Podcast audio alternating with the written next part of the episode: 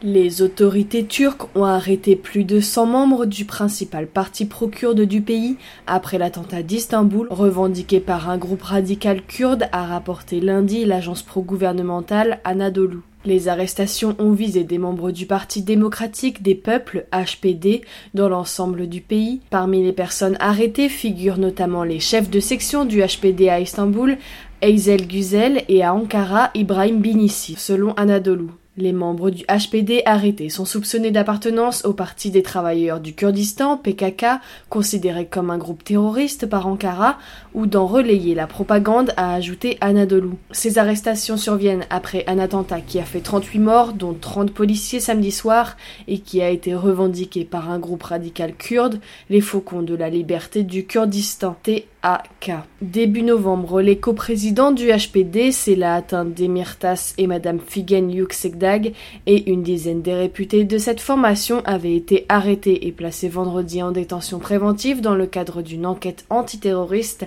liée au PKK.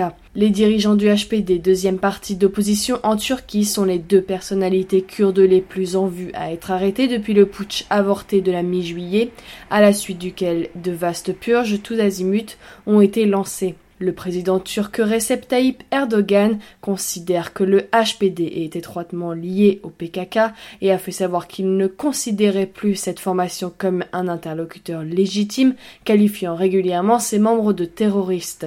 En mai, le Parlement turc a voté la levée de l'immunité des députés menacés de poursuites judiciaires, une mesure contestée visant notamment les élus du HPD.